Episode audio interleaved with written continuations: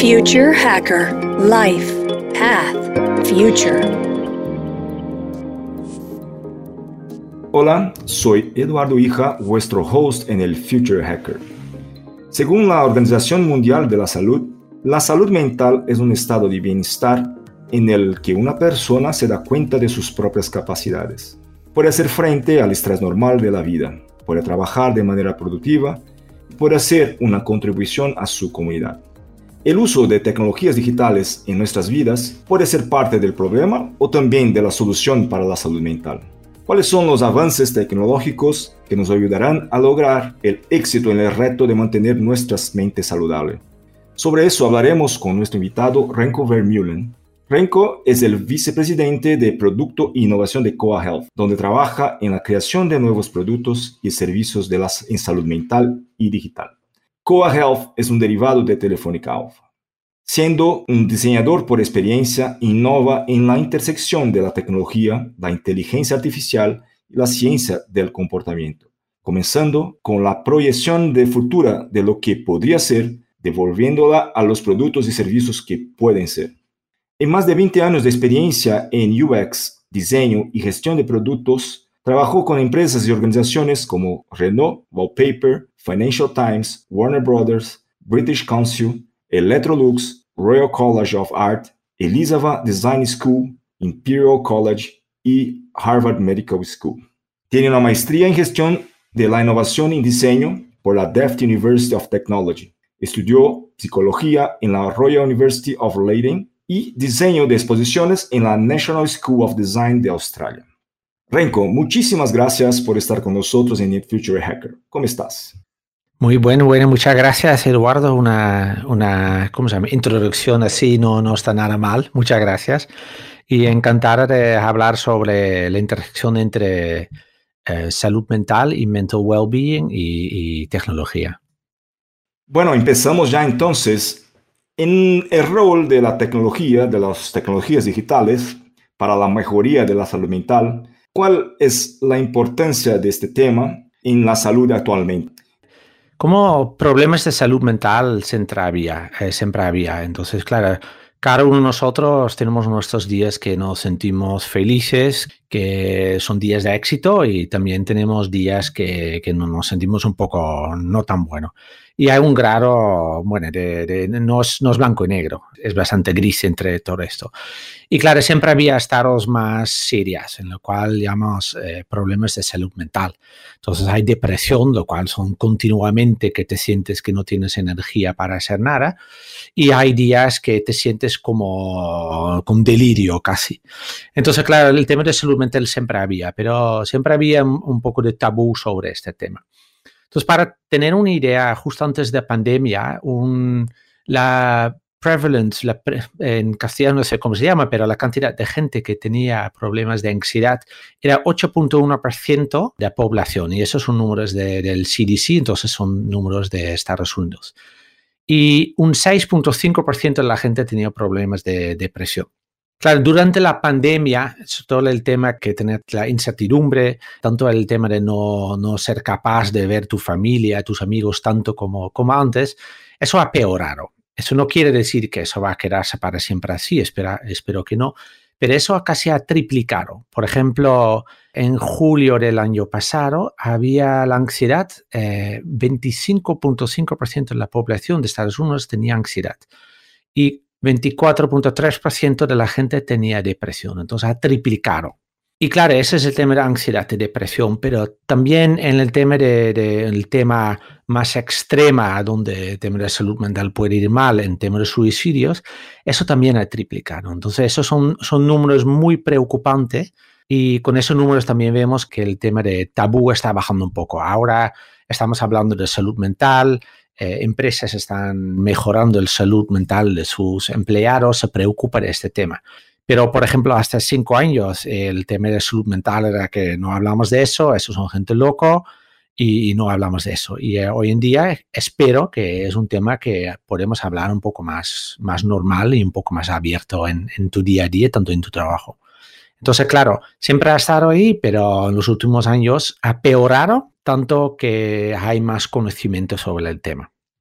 y el impacto del uso de las tecnologías digitales, porque he visto también ¿no? que el uso muy intensivo de medios sociales y de medios digitales, quizás, ¿no? Puede ser también causa de algún estrés, algún tema de ansiedad, lo que sea. Pero también, claro, es una herramienta y puede tener cosas buenas, cosas malas. ¿Cuál es el impacto del uso de las tecnologías digitales en ese sentido, tanto para crear la enfermedad cuanto para tratarla? ¿Cómo el uso de la tecnología digital ayuda en el combate de las enfermedades mentales?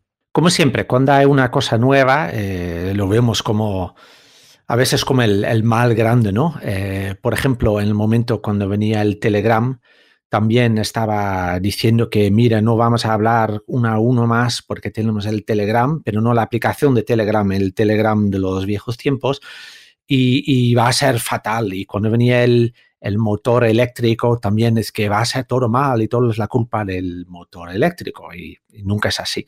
Claro, hay el mismo con tecnologías nuevas. Claro, tecnologías hay varias y tiene sus puntos buenos y tiene sus puntos malas. Eh, en claro, no podemos decir la tecnología lo peora o le mejora, eh, pero sí hay temas que con tecnología, y si estamos hablando de mobile technology, puede peorar y puede mejorar. Claro, hay una oportunidad muy grande de llegar a mucha gente que hasta ahora no hemos llegado. Por ejemplo, psicólogos hay pocos psiquiatras aún más, aún menos. Eh, ahora no hay suficiente. Por ejemplo, en Inglaterra, si tienes una depresión y quieres tener ayuda, tienes que esperar un año, un año para tener ayuda de un psiquiatra. Con Mobile Technologies, eso podemos ayudar a llegar a más gente. Pero por otro lado, como comentas, eh, el uso de, aplicaciones, y eso depende mucho de cuáles, puede también peorar la salud mental. Entonces, en este caso específicamente, había un, artículo específicamente de Instagram. Y claro, hemos trabajado también con, un equipo de Massachusetts General Hospital, lo cual es parte de Harvard Medical School. Y ese trata de una enfermedad que se llama Body Dysmorphic Disorder. Entonces, es una condición en la cual tú te vas a preocupar mucho sobre partes de tu cuerpo. Por ejemplo, eh, sobre mi pelo, sobre mi nariz, sobre mi piel. Y claro, lo que pasa es siempre nos comparamos con gente, ¿no? Y antes de había mobile telephones, claro, tú vas a compararte con quién? Con un, niño en tu clase. Entonces, en total, decimos si tienes una clase de 30 niños, te vas a comparar con máximo de 30 niños. Perfecto, siempre hay un niño que es mejor que tú, eh, un niño que es eh, que a una escala, depende cómo lo defines. Por ejemplo, hay un niño que es más listo que tú, un niño que es menos listo que tú puede ser que hay un niño que es más guapo que tú y un niño que es menos guapo que tú y un niño más popular y un niño menos popular. Pero claro, con el tema de un, un Instagram, siempre hay millones de niños o niñas que son más guapos que mí o más inteligentes que tú normalmente solo miramos lo que no tenemos. Eso es más fácil. Nunca vas a mirar que, mira, no estoy tan mal, ¿no? El normal es que, mira, esta persona es mucho más guapo, tiene más éxito, gana más. Y claro, cuando antes nos comparabas con 30 niños, ahora nos estamos comparando con, con 6 billones de personas. Entonces, eso quiere decir también que mucha gente eh, se siente peor porque se comparan con una persona y siempre hay billones que son que gana más que ti, que tiene una carrera mejor que tú, son más guapos que tú, tiene más éxito que, que ti. Entonces, esta parte de la salud mental sí está mal. Entonces, claro, el tema de, de Instagram, en lo cual se mira no en lo que dices, pero puramente el tema visual, con tantos filtros hay, muchos niños que, claro, hacen bastante más eh, cirugía estética para adaptarse, porque, claro, la, la, meta es mucho más alta, que siempre, la claro, el ideal es mucho más alto. Entonces, claro, eso puede ser mal para tu salud mental. El mismo también es que no saber desconectar. Entonces, siempre tener la ansiedad de tener que estar en línea, tener que ser mejor que de verdad eres. Y eso es un parte que ha peorado. Al otro lado, podemos llegar a mucha más gente, podemos llevar como eh, tratamientos a más gente en móvil, lo puede ser más barato, lo puedes hacer más rápido. Entonces hay bastante oportunidades, pero sí hay bastantes partes que tenemos que ser consciente que puede ser peor para tu salud mental o tu mental well-being en general. O sea, depende mucho de cómo se utiliza ¿no? esta herramienta o las herramientas que, que están disponibles. Y hablando un poco de tecnología, desde tu punto de vista, ¿cuáles son o que estás ahí, estáis estudiando, estáis mirando? ¿Cuáles, son las tecnologías que se están utilizando, que se está logrando tener resultados más exitosos o quizás están en estado más inicial ahí de investigación? ¿Qué, qué son? ¿Puedes hablar un poco de las soluciones existentes las tecnologías que, que se está manejando? Hay muchas tecnologías que estamos usando ahora mismo. Entonces, Hace cinco años lo más normal era en el tema de salud mental es que tú vas a un psicólogo o tú vas a un psiquiatra y tú tienes una sesión, tienes un sofá, una oficina y hablas con un psicólogo. Eh, lo ves de vez en cuando, el psicólogo decimos cada semana, una hora, y el psiquiatra posiblemente una vez al mes o un menos de, de esto. Y hablas 10 minutos, 15 minutos y ya está. Entonces, ahora con la pandemia, lo que ha pasado, como no puedes ir a la oficina, lo que han hecho a distancia. Entonces, lo que antes hiciste, eh, lo mismo lo que hiciste en la oficina o en la, clínica, ahora lo, lo, hace con una llamada en Zoom, con un Google Meet o cualquier eh, manera de tecnología de videoconferencia. Y eso está muy bien, eso a mejorar. Eso quiere decir que gente que vive en, en zonas remotas puede ir también entonces no tiene que viajar una hora, dos horas para llegar a un, hospital. Eh, también ayuda para la gente que no tiene que gastar tanto tiempo en, ir a un hospital y también ayuda con el tema de, tabú. Por ejemplo, cuando yo voy a un hospital y ha roto mi, pierna y, por ejemplo, un, paciente lo comentó, claro, imagínate que yo salgo de Massachusetts General Hospital, del, del departamento de psicología, de psiquiatría, y encuentro, en este caso real, encuentro un compañero de trabajo. ¿Qué digo? Claro, no, no, es que tengo body dysmorphia o tengo ansiedad. No, no son temas que hablas muy abiertamente. Pero claro, si yo rompo una pierna, lo puedes decir, sí, ha roto mi pierna, no pasa nada. Claro, si tú haces eso en, distancia y lo puedes hacer desde tu sofá o desde tu salón o desde tu dormitorio, tú tienes mucho más privacidad. Entonces, este tema de tabú lo quitas. Entonces, está muy bien, pero eso no soluciona el tema que hay más y más gente que busca ayuda por problemas de, salud mental. Entonces hay más gente que lo busca y también hay más gente que tiene problemas mentales, pero hay menos y menos psiquiatras y psicólogos. Hay, como te comentó, en el NHS hay una espera de un año para ayuda de, depresión. Y en Estados Unidos también. Y hay varios países donde hay un psiquiatra por un país entero. Entonces, claro, no vas a tener ni, ni, ni el soporte ni la ayuda que necesitas. El siguiente parte es que con tecnologías usamos como los datos. En análisis de datos podemos saber cómo estás. Si duermes bien, si te quedas mucho tiempo en el sofá, si te mueves, si ves gente, que no ves gente.